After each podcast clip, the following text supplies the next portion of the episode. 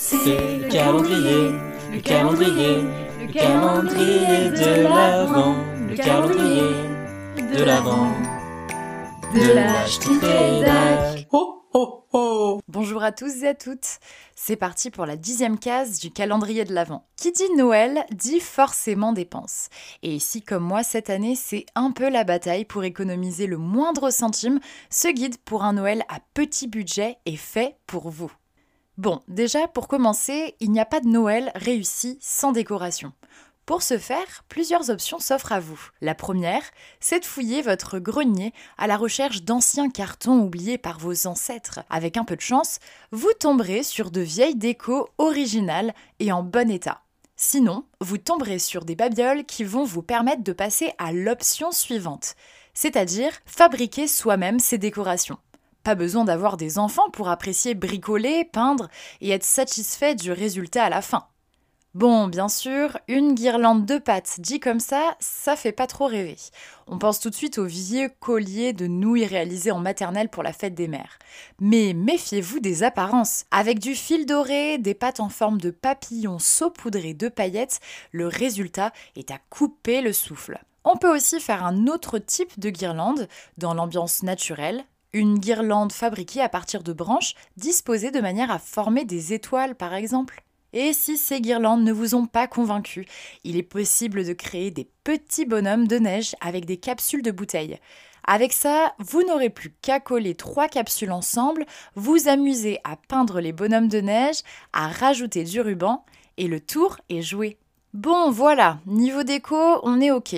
Ah oui, j'oubliais l'essentiel, vous n'avez pas de sapin. Alors ne vous inquiétez pas, il est également possible de le fabriquer vous-même. Là encore, vous pouvez choisir parmi plusieurs possibilités. N'oubliez pas, votre imagination n'a pas de limite. La première idée, créer un sapin en ficelle. C'est assez astucieux parce que ça ne prend pas de place. Il vous suffit simplement de planter des clous dans une planche et de relier ces points avec une ficelle. Une autre version du sapin de Noël en ficelle existe. Elle consiste à attacher vos ficelles à des bouts de bois pour faire un sapin suspendu qui ressemble un petit peu à une échelle. Et finalement, pour les amateurs de littérature, une alternative existe, le sapin de Noël en livre.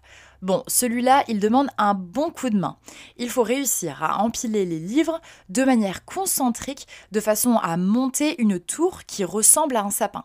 Mais attention, si vous avez des petits êtres à quatre pattes qui rôdent dans les parages, je vous le déconseille vivement. Côté cadeau maintenant, on sait tous que vos portefeuilles ont souffert et il est grand temps de le soulager en ces temps de fin d'année. Alors, soit vous décidez de continuer sur votre esprit créatif en fabriquant vous-même vos cadeaux. D'ailleurs, si vous êtes à court d'idées, il n'y a pas de souci, des vidéos et photos fleurissent sur la toile et elles sont en plus très bien détaillées. Soit vous optez pour un Père Noël surprise. Le principe est simple et très économique. Avant Noël, vous organisez un tirage au sort en inscrivant les noms des personnes qui seront conviées. Attention, ce tirage au sort doit être secret. Vous associez deux prénoms pour définir quelle personne doit acheter un cadeau de Noël à qui et ainsi de suite. Ainsi, primo, c'est économique puisque chaque personne ne doit acheter qu'un seul cadeau pour sa mère, son oncle ou sa cousine. Et deuxio, c'est très drôle à mettre en place parce que le but du jeu, c'est de deviner qui est le Père Noël. Cadeau fait, sapin fait, déco faite. Il ne vous reste plus qu'à organiser le festin. Et pour ça, je vous laisse découvrir les innombrables recettes qui existent sur Internet. Vous y trouverez donc des menus de fête qui ne coûtent que quelques euros par personne, ou bien des astuces comme remplacer la dinde par une pintade par exemple. D'autres idées pour limiter les dépenses du repas Noël? Tout simplement le do it yourself, c'est-à-dire fais-le toi-même en français. Si vous ne souhaitez pas faire l'impasse sur les traditionnels mets de Noël, comme par exemple le foie gras, le fait de l'acheter cru et le cuisiner soi-même, ou bien encore de se rendre directement auprès d'un producteur ou d'une productrice locale afin de supprimer le coût des intermédiaires, peuvent être une réelle solution. De même pour la bûche. Si vous la faites vous-même, vous réaliserez de précieuses économies.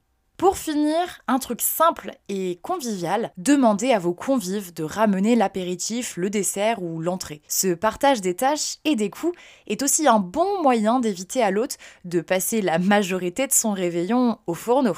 Voilà, c'est déjà la fin de ce guide de Noël pour les petits budgets. En ces temps de crise, il est grand temps de revenir à des valeurs simples.